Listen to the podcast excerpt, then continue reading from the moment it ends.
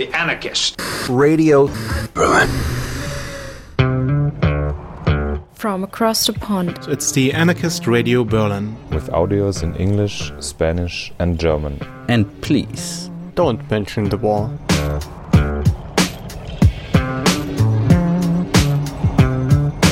Check us out at generationetwork.com or aradio-berlin.org. Some weeks ago, we met with two members of the Lieferando Workers Collective in Berlin and talked with them about their struggles in the gig economy and with Lieferando, one of the major players in the German delivery sector.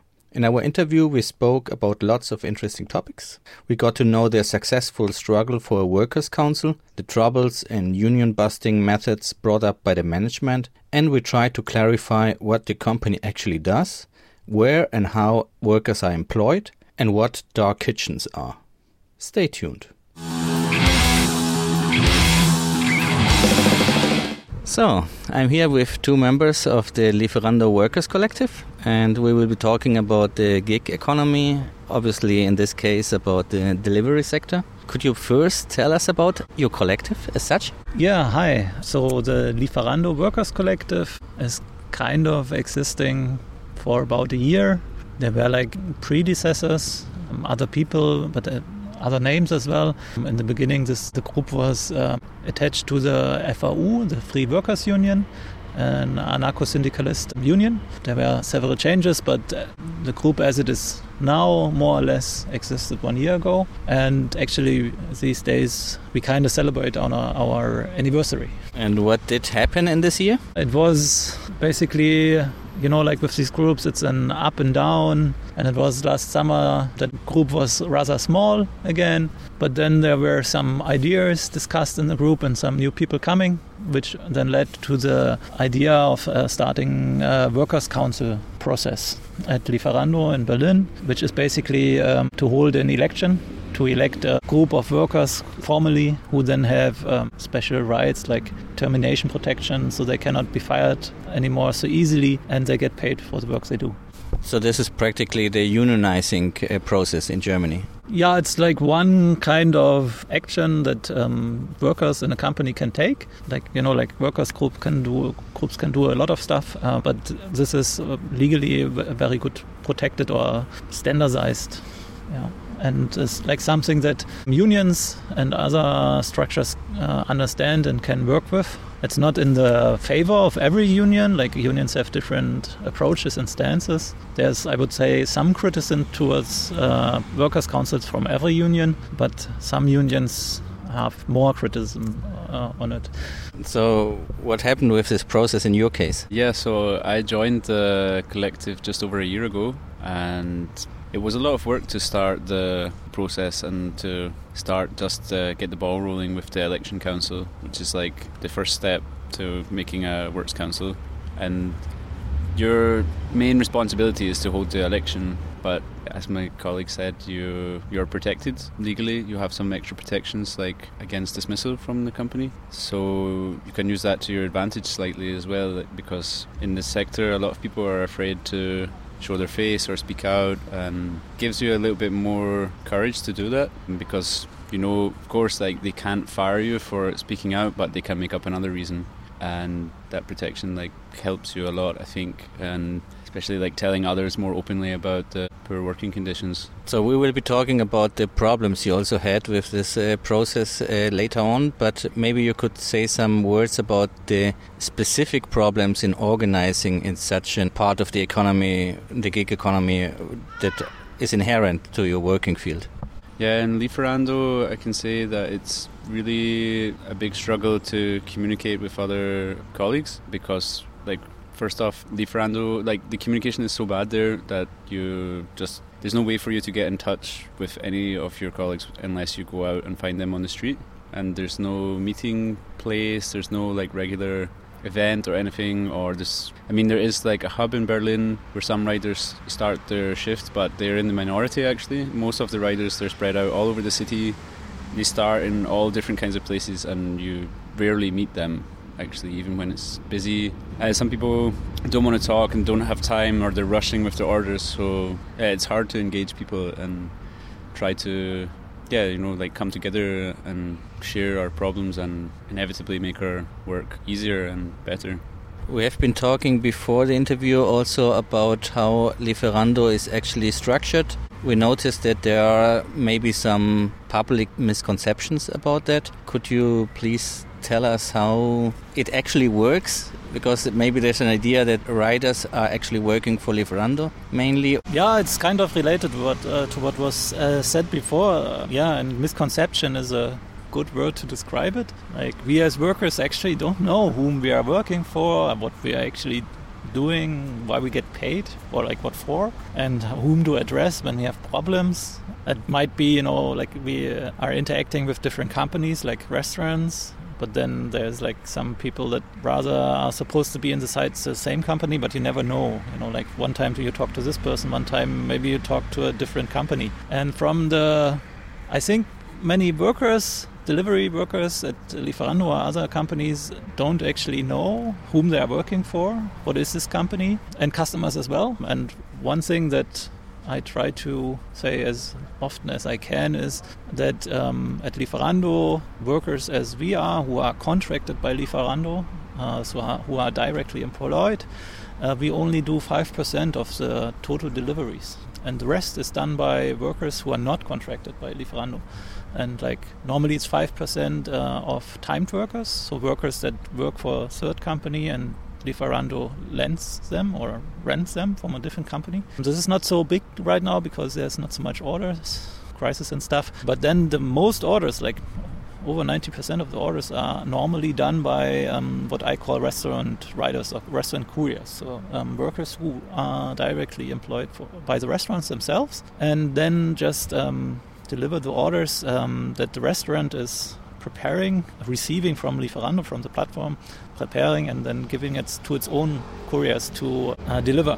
And yeah, many people don't know this that actually 90% of the, or more than 90% of the orders are not done by us.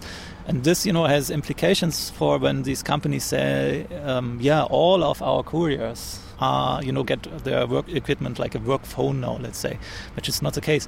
Um, or all of our couriers get uh, unlimited contract, so they have like open contracts that do not end automatically. Or all of our couriers get now um, such a wage. This only applies to five percent of uh, the orders that are delivered are actually done by couriers that are unlimited. So it's like a, you know, it makes me feel like a, a press stunt, like a alibi. You know, like uh, I only only exist. So Lieferando spends a certain amount of money for like more privileged and uh, or workers in better work conditions to perpetrate in the public this image of um, they are a good employer, which they still are not. But this is what people perceive. You know, like um, all these companies sometimes they advertise like you can make 18 uh, euros an hour at us, which is for uh, just a small percentage in very specific situation. Uh, you can do this. Like if you deliver in one certain area uh, in uh, specific times over the day on the weekend, then maybe you know if you're lucky and there's like a rainy day, you can make 18 uh, euros. But they generalize this to such a degree that one of our group always says this is like it should be somebody should sue against this because it's wrong. You know, it's it's simply wrong. They advertised this for a long time, especially over the winter when they were trying to recruit new people because people just leave in winter because the job just becomes insane, like insanely terrible. It's like especially in Berlin, it's freezing. You've got long hours, and you just yeah, it's not like the summer where you can enjoy it. The winter is just I think unenjoyable. They they advertised this 18 euros uh, salary like per hour, um, but it included the tips in their calculation as well. So they sort of like sneakily say, oh yeah, and then I've never made 18 euros per hour, and I've worked a lot and done a lot of hours and cycled fast, cycled slow, tried different things, never got close. Yeah, and just one short addition is, uh, you know, there, there, are like institutions like Verbraucherschutzzentrale and stuff, you know, like where there already is something that is there to, you know, prevent companies from just saying anything they want to market themselves, you know, and to compete against each other with like lies, basically you compete with lies and you see which lies goes better. I wonder, like you know, uh, we as workers, and this is like part of was one of the main parts I would say of the Lieferando Workers Collective. We try to make this public, you know, and we try to speak about it and um, make people aware that we, our work is mainly based on lies.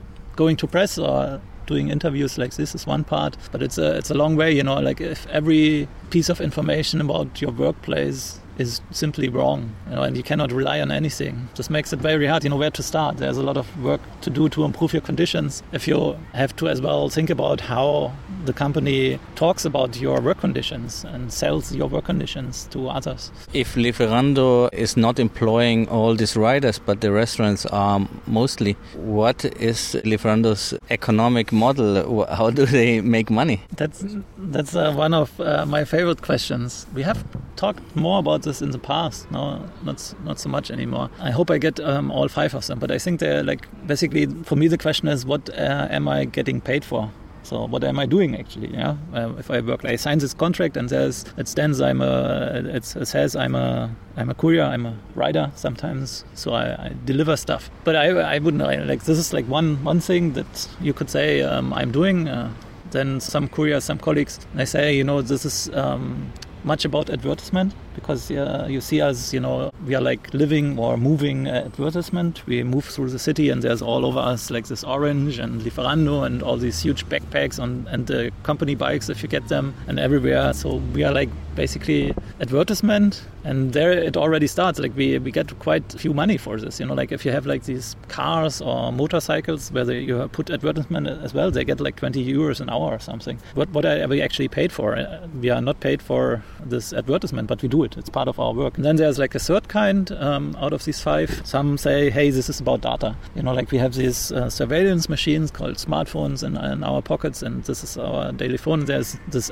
app which just you know sucks data out of these devices and gives it to Lieferando. And uh, we don't know what, what happens with this data. Lieferando uses this, but we know from other companies as well, uh, delivery companies who do the same stuff, who sell this data to uh, third companies. Um, which then do, you know, they sell the data not only of the workers but of the customers as well. Like they just sell all the data they can get, and this is high, highly individualized and um, like specific data. So it's worth a lot. So again, we are not getting paid for this. And then there's like the fourth. I, I have to think about it. Maybe it were only four, but I'm always forgetting one. But I would say what I'm actually doing uh, and what I'm paid for is to um, worsen the work conditions of workers in general. So I'm getting paid lousy money for making bad work conditions real, a reality. So you know, by everyone, like a worker who agrees to this uh, work conditions and who has to work for these work conditions, you get another worker who's working for really in really shitty conditions. So you get more and more bad work conditions, and this is what I say, would say I'm I'm paid for for like creating more acceptance for bad work conditions in society. You know, like you can uh, bribe, like or how, how do you worsen work conditions? Like you know, it's mainly your first. I think what I think about is uh, politics. So yeah, you somehow you have to go into politics. Um, so you can spend a lot of money to bribe politicians to um, weaken laws and create like a precarious uh, market, which was done in Germany. You know, I'm thinking about Schröder uh, crea- creating Hartz IV and all this bullshit. But you spend a lot of money and you have to talk and it takes time. Then you can as well, you know, just do um, open advertisement, so like uh, open lobbying, like in, in the streets, you know, uh, what they're doing as well. And then you spend a lot of money and you hope that you know public opinion changes about this, or you just you know you just open a company and ignore all the laws that you want to be changed, ignore the politicians, and uh, maybe you do a little bit of this advertisement, basically, but you run a company with the work conditions that you want to have. This is very direct and very you know open, and, and this is what I see that these companies are doing. And uh, for me, it makes uh, as well a lot of sense that um, you know other um, capitalists or people with money invest into this because they want, in general, bad work conditions. You know, all of them will benefit from it, and all the big companies as well. For me, it does not make sense um, that somebody else just pumps a shitload of money into a company that, with this delivery model, you know, it's not sustainable. It's not working. This is not worth it. And then, yeah, you can add. Okay, if I if these people are, I consider them like as moving advertisement as well. I add basically value to my investment, and then I can sell the data as well. Um, but all this together, like everybody can decide. But for me, it just makes sense that if if you have the choice to, you know, do a lot of lobbying or just run a company. I think running a company and just creating uh, super fast, uh, bad work conditions. Uh, I think like how does Lieferando make money is quite simply just by exploiting the workforce because it's not profitable otherwise.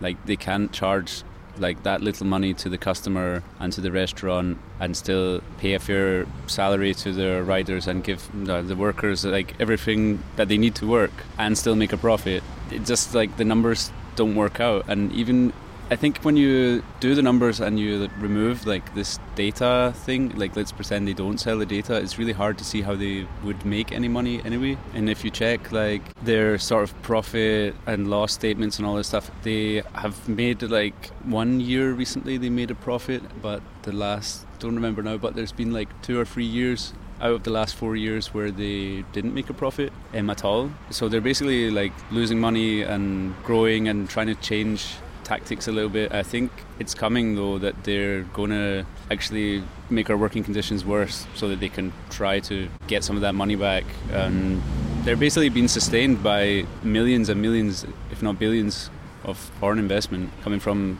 other countries, the states, and it has like huge effects here as well. Not just for the work conditions for us, but for other workers, as our salaries are maybe paid one euro more than uh, the local cafe and then people jump to to Lieferando to make a little bit more money and maybe have like a little bit more flexibility with the hours or something like that. And slowly these um, local places start to struggle to find like cheaper labor as well to work there. Okay, but Lieferando also has another business model, right?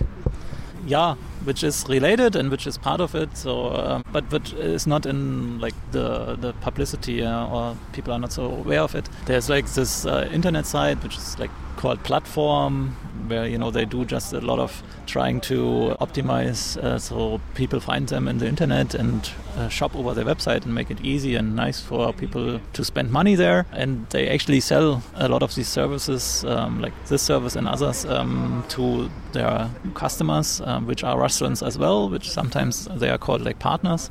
We are sometimes called partners as well in some companies. So they, they sell basically having a nice looking website to a restaurant or having uh, uh, like search machine optimization. So all the you know technical stuff that re- restaurant owners um, might not know about. It's not only this. Maybe there it started. It's uh, getting more and more that um, basically every aspect of running a company, uh, Lieferando starts to make services out of this. So you see, like from the the sign that you have in the doors that uh, if the restaurant is open or closed, Lieferando supplies this, or like um, clothings for for the uh, cooks, uh, for the chefs, um, or these um, the paper napkins as well, and um, other like accessories or equipment in, in the restaurants. And this is like getting more and more. And I wonder, you know, when Lieferando or these other companies will go so far that they actually sell, you know, like all the supplies of a restaurant, including like the food to um, prepare the the meals uh, to the restaurants. So in the end, you know, like we know that they are working on it because uh, there's more and more talk about you know these the dark kitchens. So what I like dark kitchens are like restaurants without customers or restaurants without where um, chefs just you know rent the place and get all the equipment in the end. And these companies, uh, you will find articles that they are um, dreaming of um, big halls and uh, warehouses where you have like dark kitchen side by side. So like you have a Asian place, Italian place, Russian food, uh, Polish food, and it's all in one big warehouse. And this is like a, where all the deliveries happen, happening from, and where all the then you know the food is delivered, and the meals just get pr- produced from someone who's uh, then very badly paid. So there's like a process of making these restaurants more and more deep dependent uh, on these big platform companies and uh, what they are selling as well to companies who are like small and maybe don't want to have this hustle, you know, like with um, paying your workers or like all this administrative stuff um, is the payment and uh, the, the paperwork so that um, workers get their pay slips and that the times are rec- recorded. You know, this is all, most of this is done through the app. And like you have a time scheduling and recording and tracking of the uh, workers and all this, you know, the co- company, the restaurant would have need to, to take care of. But uh, then here comes Lieferando and they say, hey, we do all this for you and you just pay 30 or 40% of the meal that you prepare and we do all the rest for you. So more and more services thereby outsourced by these restaurants and the restaurants become more and more depending uh, dependent on these um, big food delivery companies. So what you're saying is that uh, Lieferando has a very small own workforce of riders. Most riders are actually employed by restaurants, but restaurants then take the services of Lieferando to do the invoicing and everything.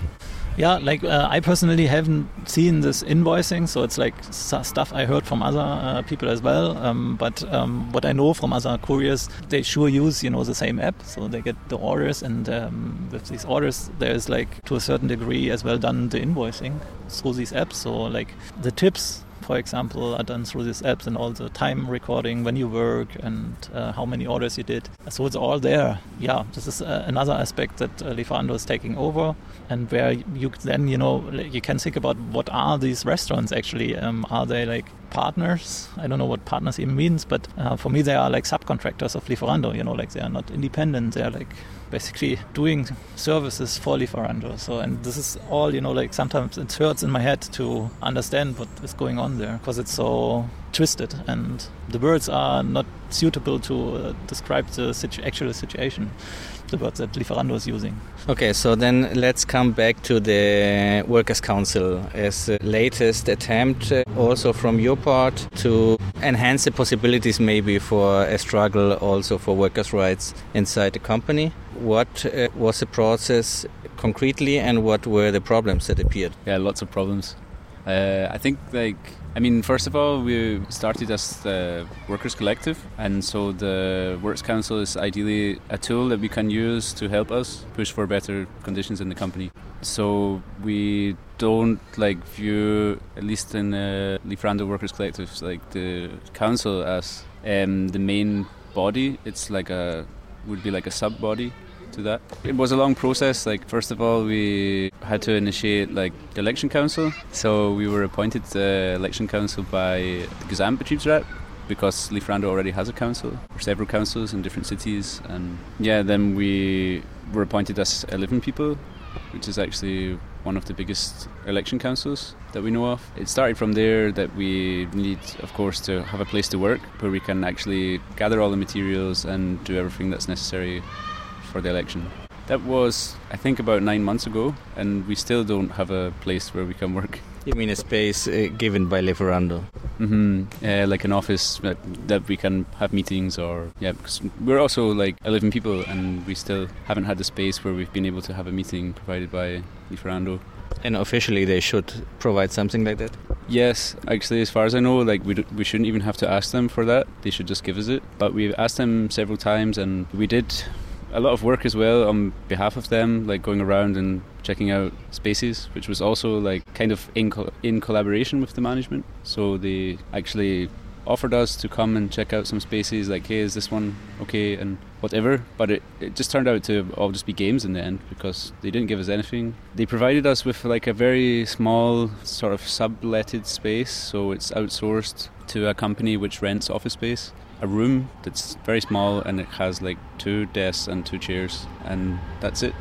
I don't know, like this is this was the first hurdle that we really had, but of course the communication is really bad.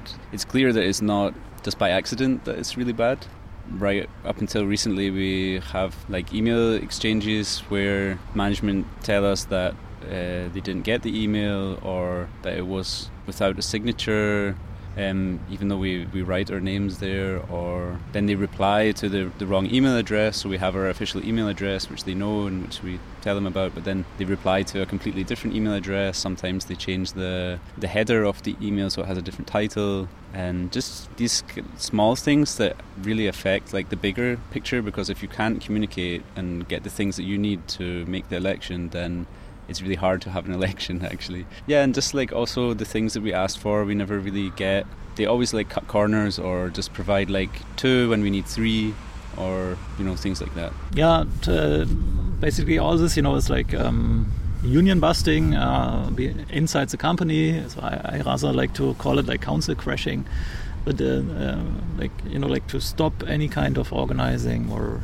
obstruct organizing of workers in, in the company. It's, it's happening uh, actually before there is a Betriebsrat, a workers' council. This is like, again, like something you know you have to understand. There is no uh, council, so what to obstruct? Yeah, you obstruct the process of getting there, and you try to you know delay it as much as possible and try to get as many people out of the process um, by bullying them, by you know making uh, the, their work harder, by uh, giving you shitty jobs or just sending you emails setting up meetings, and like uh, intimidating you. And this is happening earlier and earlier. So it's not happening anymore only in the workers' councils, but in the election of the workers' councils and even before. You know, like these companies nowadays go so far that they, this is what happened at Getir, they themselves initiate the process um, of electing a workers' council. So there's like managers or high level employees that say, um, yeah, we are now inviting all workers to a meeting to elect an election council, select us as an election council. So basically, the boss of the boss of the boss uh, of yours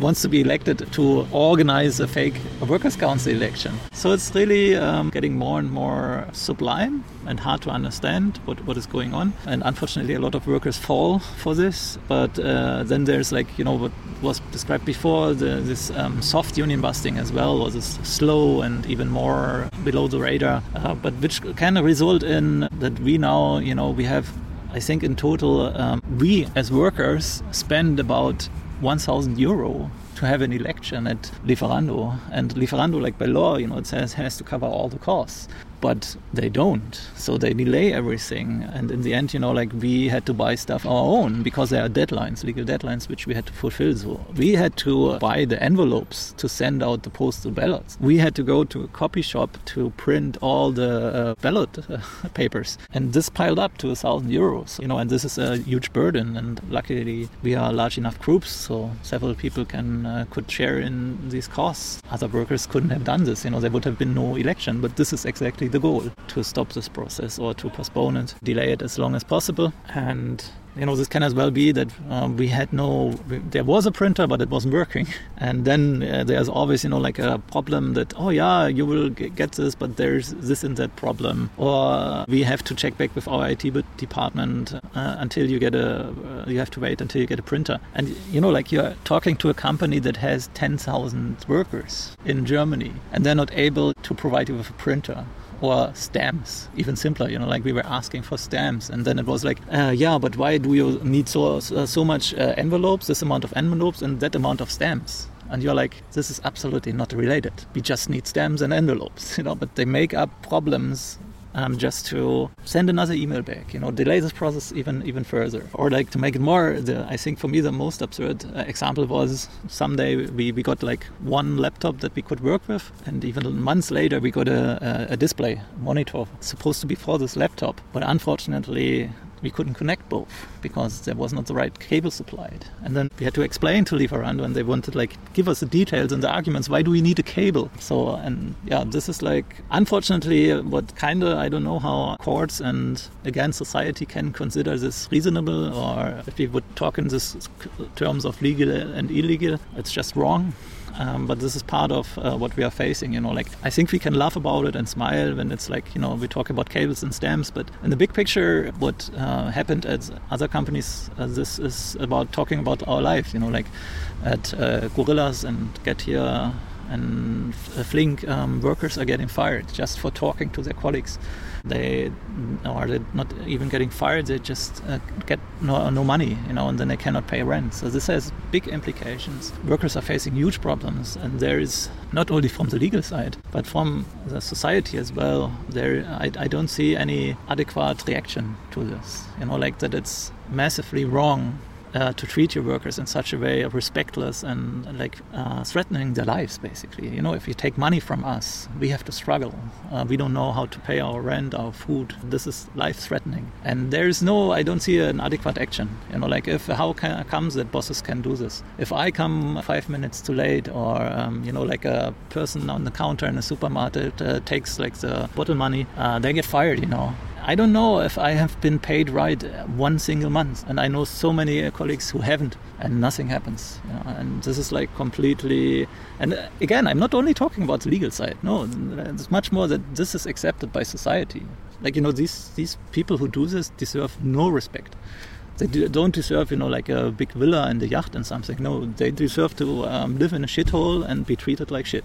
So I would like to just uh, talk a little bit more about the communication thing. So we didn't really end up with a good way to communicate with the workers, and Lieferando is legally supposed to give us that. We just ended up with a one way communication system, which was an email list, which was kind of like a send to all, so we could communicate only by email and go out to all the workers, and that was how we could inform them about the election. But we know for a fact that not all of the workers got the email, and if they replied to the email, it's not sh- really sure like where it ends up, and it's just it's more like a one-way communication channel, which is not really beneficial because if people have questions and things, it's hard. So we always try to give our email address in the email, which of course is confusing for people. Like, oh, why do I need to like enter a, a different email, and so on. Uh, at the same time, the management were issuing their own messages about the election with their own email address and saying, "Write to us. We can inform you about the election." And we have no idea like how many people responded to that. Like leads me on to another thing because um, although we have a lot of internal problems and a lot of like internal struggle with the company, we got over a large part of that because of the external network and solidarity network out with Just Lieferando. So I mean to start with, we got a lot of help and support from other workers in the delivery sector, like from from Gorillas from Getir, from Flink and their respective collectives as well, but also like Right to the City or tenants unions or different anarchist groups who like came together and helped us actually go out onto the streets and like tell people to hey like go and vote. That was like a really inspiring yeah I felt really inspired by that like it gave me a lot of hope again that people people who are not actually working for Lieferando are still interested in bettering the conditions of the workers and see the need to like organize and get together and try to change something. I can add to this because maybe you know we have been talking about the bad side and stuff, but a lot of beautiful and really amazing and things happened and we're done uh, in the struggle. I think we should as well say, you know, like we are, this is not our struggle. We are like part of a larger struggle and we build on the shoulders of um, struggles before, like um, as well what was mentioned, for example, with getting this email list. Another um, election council fought for this and got a ruling in court and this is why we didn't have to fight for this as well. And these, the election itself, you know, we intentionally uh, did in several um, voting stations throughout the city and social projects and house projects and like um, places where we feel good uh, being at and that are um, as close as possible to the voters or our colleagues. So to bring the election to them and not, you know, bring them once more in their stressful lives into this shitty company. So, know, to meet them where they are, where they are living, and maybe they, where they like to do and uh, like to be. And maybe after, you know, this election, they know that there's a nice place to be. Um, so we try to, you know, um, give immediately something back from the support that we have been getting. And this is what I'm speaking about. You know, like I don't have hopes in changing like managers, bosses, or anything inside the company, but, but I have hope that we can change um, bits and pieces in society. And I think this was the most inspiring and what we actually achieved and what gave a lot of energy and synergy and many people joined in once we we don't dive into this stupid battle with management and answering stupid emails uh, or their questions for more and more details and uh, arguments and stuff no, you know, we, we just do what we are supposed to do, which is an election, enabling voters to enact uh, democracy in their workplace. And we do it in a very um, open and transparent and outgoing and connecting way other projects um, that are struggling as well, you know, struggling their own struggle, and thereby we are supporting each other. Yeah, and this was, uh, I think, the outcome as well of, um, you know, years of organizing uh, inside and outside the companies, connecting with other workers that helped um, us uh, in, in, the company, connecting with other workers outside of the company. Uh, last year, you know, like several companies went this path, delivery companies went this path of establishing workers' councils. Uh, we supported them back then, now they supported us. So there's a huge uh, and strong connection between uh, workers in the delivery sector, which is making this possible.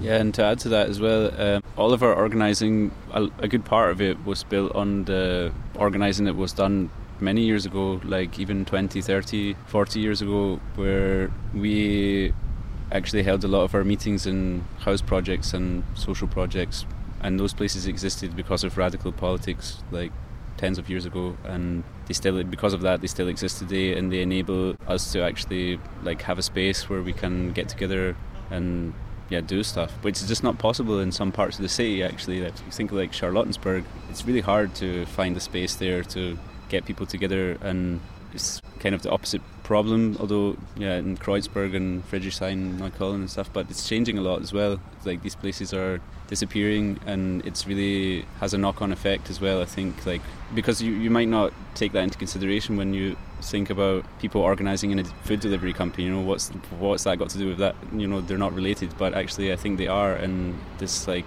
network is like very deep and goes back very far and it's yeah it's a little bit sad to see these places like disappearing and it's just more reason to why we should fight to keep them alive because it goes much further than the project itself. It's like a huge solidarity network that can spread into different movements and even for us in the labor struggle.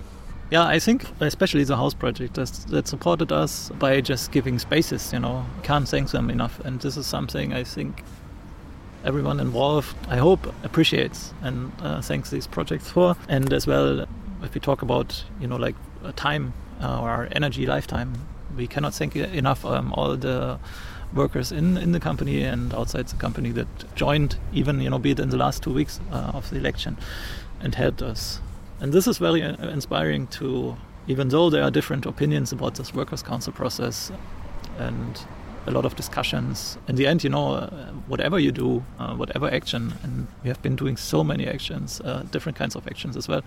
But whatever you do, uh, you talk about organizing, you talk about solidarity and support from other people and how to make this possible yeah, this was a very uh, nice experience to see this. And I'm like, you know, with every move forward in the struggle, so far these connections got uh, deepened and got stronger, and more people joined in. So I'm excited actually, which what will come out of the future struggles. So I appreciate that you say that the Workers' Council is actually only a secondary uh, thing. The main thing is actually connecting and struggling, and this is more like a tool that can be used. And you actually managed to do the election and to elect a council. Maybe you could say shortly something about the results and the new struggles that arise from that.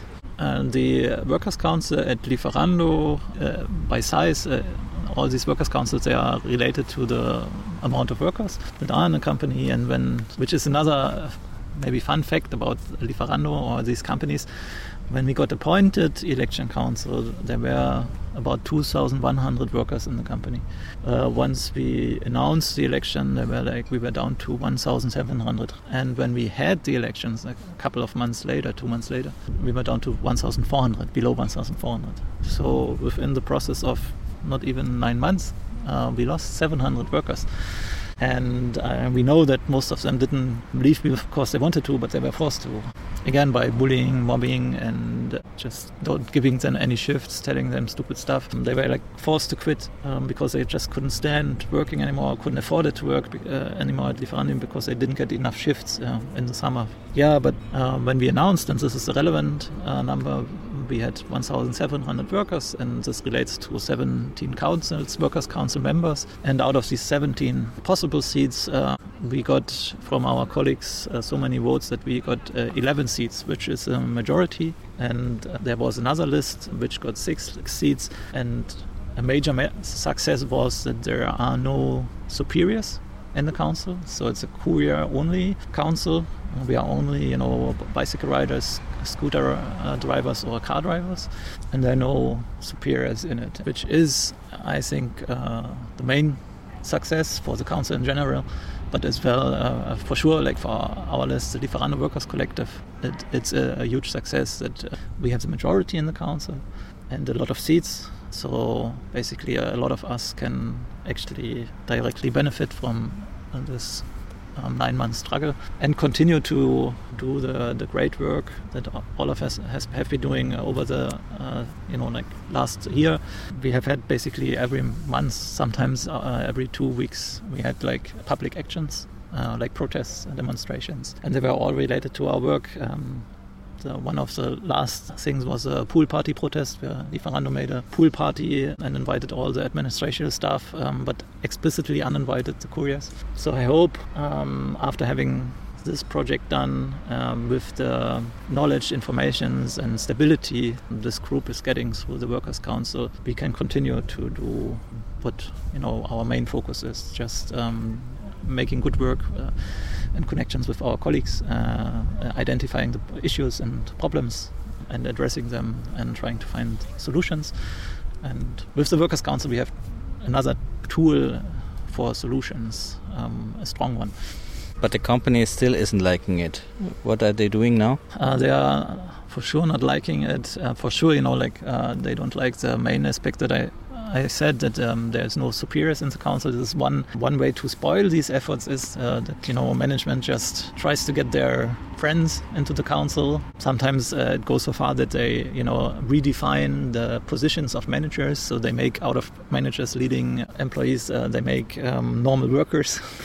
Shortly before an election, and then it's like, ah, I can participate in the election. I can be in the council because I'm not a manager anymore. And they sure don't like that we ended up being elected as only couriers, and they. I would say it's quite obvious that the moment we announced the election, they increased pressure and repression against us and you know tried to stress us out and uh, the last two weeks before or three weeks before the election they were threatening us more and more uh, trying to call us in for meetings to intimidate us yeah, these these threats are still uh, there and uh, increasing, and uh, for sure, you know, go into the direction of um, terminating us, uh, getting us out of the company, and thereby basically, uh, if you just terminate enough members of the council, you know, then the council is not able to operate anymore. Yeah, and this is where then we are talking about how uh, I got to know union busting, you know, like the classical that you attack directly the council, workers' council members, try to fire them. And even though they are legally protected, you know, uh, law is never on the workers' side and bosses have possibilities. Uh, so this is what is happening now that uh, there's increased uh, pressure and uh, we are threatened to get terminated. not all of us, but many who were former members of the election council. And they already threatened us, you know, not to pay us anymore um, out of you know they make up reasons why they shouldn't uh, why they don't have to. And let's see how uh, it goes in the next weeks. Um, I uh, I'm hopeful and uh, I'm hopeful that uh, we can rely on you know people and networks and support um, that helped us before.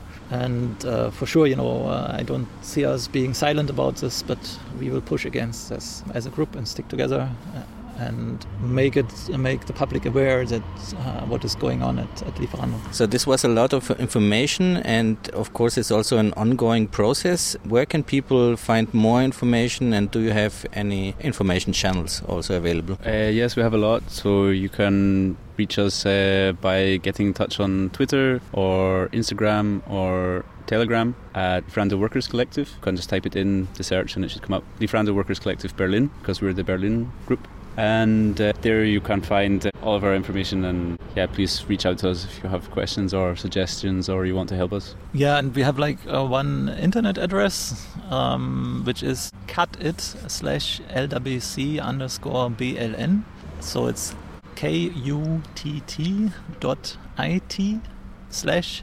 lwc underscore bln so Lieferando Workers Collective underscore Berlin. Yeah, or you just search for uh, on, on, Twitter or on Instagram for the Lieferando Workers Collective Berlin. Um, and I think in search engines it should work as well.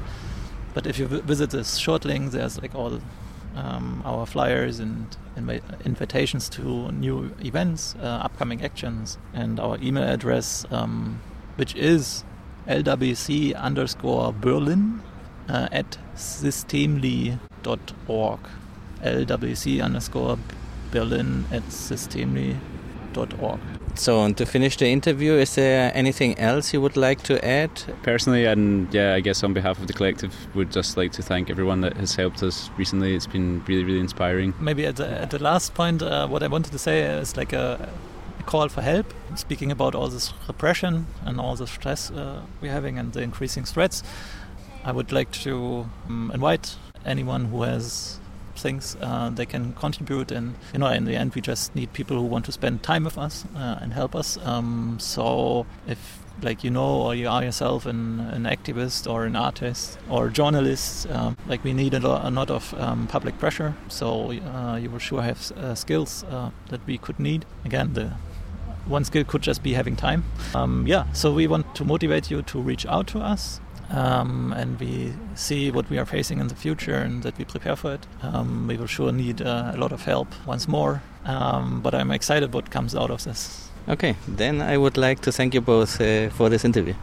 Yeah, uh, thanks very much. I'm, I'm happy uh, to end up in A Radio with the Lieferando Workers Collective. Yeah, thanks very much for having us. To get an even broader picture of the struggles in Berlin's gig economy, we would like to refer you to our recently published recording about the Gorillas Workers Collective, its wildcat strike against the company, and things they learned from the experience. You will find this audio also on our website at aradio-berlin.org. aradio-berlin.org.